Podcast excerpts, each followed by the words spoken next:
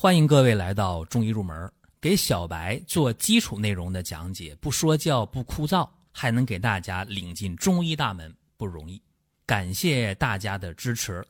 在中医面前，没有大咖，只有小学生，我们还得加油。闲言少叙，下面进入今天的节目。本期话题和大家讲讲来福子。说来福子，大家可能不明白啊。说萝卜子，大家就明白了。就是青萝卜、白萝卜开花结那个籽，就那萝卜的种子啊，就来福子。有人问大萝卜行不行？就那红皮的可以，但是一般用的都是青萝卜或者白萝卜的，这量比较大啊，所以主要用这个。来福子这味药啊，特别好，因为它是性平味辛甘，它能消食导滞。祛痰降气，这个药用的历史就悠久了，在《日华子本草》当中就开始记录。后来呢，历代本草对来福子均有记载，所以这个药还是不错的啊，就很安全的一味药。目前用这味药呢，以消食导滞为主，说白了助消化的药啊，这个用的面比较大一点，但也不是绝对啊。你看。像三子养心汤、白芥子、莱菔子、紫苏子，在这个著名的三子养心汤当中，这作用就不一样了，对吧？它就不是说主要去消食了，它是气实痰盛啊、喘满懒食啊，哎，这么一个综合的症候。所以说莱菔子呢，咱今天跟大家就聊一聊。朱丹溪呢对莱菔子就特别的推崇啊，在保和丸当中。就有来福子，说它有推墙倒壁之功嘛，治疗那个食疾呀。今天很多朋友一听，哎，保和丸，说你在音频当中或者在公众号的推文当中，你就经常的跟大家去讲保和丸，保和丸啊，确实我也特别推崇这个中成药。就今天大家遇到吃多了有食疾了，对吧？胃不舒服了，那保和丸啊管用。这里边很大程度上就取决于，呃，来福子的这个功效。所以说，今天的人啊，在这个物质生活，呃，特别好的时代，不是能不能吃饱的问题，是能不能吃少的问题。尽可能少吃点吃的不舒服了，我觉得保和丸，呃，可以派上用场。你说保和丸消食导滞还不行，我觉得那就得上茶了，对吧？普洱，啊，我觉得那个熟普洱。嗯，一杯下去啊，就是基本上没什么不能解的食疾了，但尽可能还少吃啊，少吃那么多，呃，为妙。那么今天我想讲一个小儿的消化不良。大家知道，小孩吃东西吧，没准儿他不像大人，大人知道，哎呦，我不能吃多，吃多难受了，我该吃饱喝完了，我该喝普洱茶了，他会心里有数。特别是女性啊，那我不能吃多呀，我吃多，呵，我长肉了，对吧？我身材不好了，怎么办呢？所以说，很多女性朋友知道。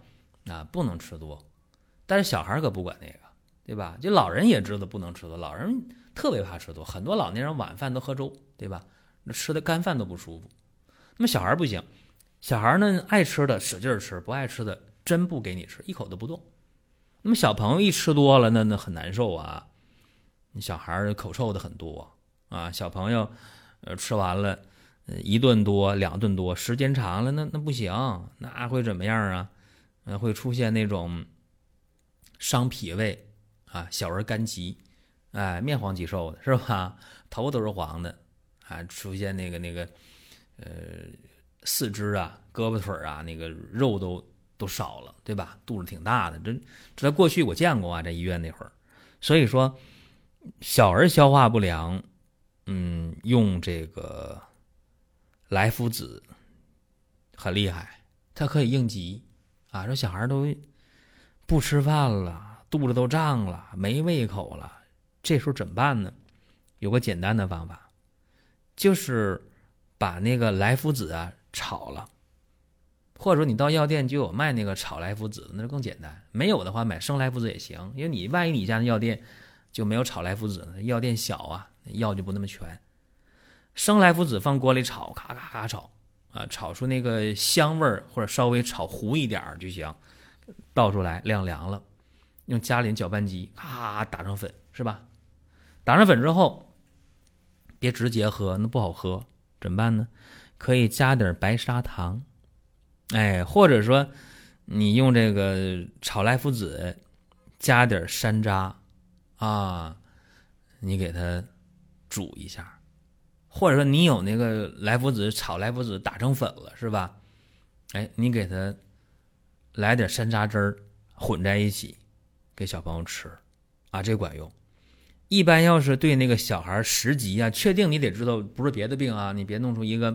肠套叠是吧？你弄出一个急腹症，然后你还给他来这个，那耽误事儿了。就确实是消化不良，确实食积吃多了啊，胃就胀就不舒服，没胃口了，对吧？甚至都便秘了，这特别难受，口臭都很明显。你就给他来莱菔子啊，炒莱菔子打粉三十克，加糖或者加蜂蜜，呃，或者加山楂都行啊，给他吃下去。一般三十克莱菔子配点蜂蜜，配点糖，配点这个山楂，配一样行啊，别把香都配上。那么三十克下去，基本上啊就开始打嗝放屁，就通了啊，然后胃口就来了。这方法特别管用，关键是没啥不良反应，很安全啊，这是一个办法。再一个呢，就是老年人，像这个老年人啊，有高血压的。但是高血压降压药呗，是降压药分那么多种那么多类，那就用呗。但是有一种情况，就是高血压患者经常头晕、胸闷、腹胀，经常唉声叹气的，舌红苔黄的，脉滑的或者脉弦滑的，就这种啊。这种有痰、有瘀的啊，有肝郁、有痰湿的，就这种高血压患者，你用一般的降压药，或者说你用那些中药吧，你去琢磨是不是肝阳上亢啊啊，镇肝潜阳的中药，你治吧，效果不会好。那怎么办呢？莱菔子，哎，效果特别好，因为它这里边有痰湿啊，啊有肝郁啊，那你就莱菔子。加上山楂，这可以量大点儿。莱菔子呢，你可以用到三十五克，啊，山楂呢可以用到五十克，这没问题。你是打粉呢，冲水喝呀，还是煎汤熬药的来呀，都没问题。啊，三十五克的莱菔子，五十克的山楂，啊，没问题。有人说那干山楂、鲜山楂。干山楂五十克，鲜山楂你来一百克，二两都没问题，加倍，啊，这样的话，连用个两三天，对那个高血压那种舌红苔黄、脉弦滑或者脉滑的，啊，唉声叹气的、胸闷腹胀、头晕的，这样的高血压患者，你平时你降压药该咋用咋用啊，这咱不反对，但是呢，你把莱菔子你和山楂你给配上，往往效果就特别好，三天五天效果。怎么看？看血压的数值，啊，一般连续用一星期，血压基本就都能在这个正常范围内。这啥正常范围？以前叫高压一百四，低压九十，对吧？这两年美国人又又说了，那一百三，对，也可以降到一百三左右啊，低压在九十左右都可以。然后这时候就没症状呗，头也不晕呢，胸也不闷呢，对吧？也不唉声叹气了，效果特别好。但是有些话得讲。莱菔子这味药呢，刚才我们说了啊，它是消食导滞、祛痰降气的药，它降气也耗气，所以说莱菔子呢不能久服，不能常用，包括体质虚弱的也得注意药物搭配啊。用药的话呢，我刚才都主张炒莱菔子是吧？没说用生的啊，因为生的莱菔子呢对脾胃要求就高了哈。一般呢，胃不舒服的人用上那就吐，也就恶心，啊，所以咱们，呃，就算胃好的吧，也尽可能啊，咱们别用生的，用炒莱菔子，这个会更靠谱，啊，特别是莱菔子这味药啊，安全，刚才我说了，非常安全，但是呢，就是生熟弄明白就好办，就是刚才呢讲了。一老一小吧，一个成年人或老年人的高血压的问题，呃，以及呢小朋友的食积的问题，用来福子这味药啊。这是咱们今天的一个音频内容，大家呢听完了，哎，参考一下，大家对中医中药有一个了解、有个认识就可以了。领大家入门的嘛，一个免费的音频，那，咱们给大家讲这么多，大家可以评论呐、转发呀，这都欢迎啊，无论在音频下方还是到公众号里边去都行。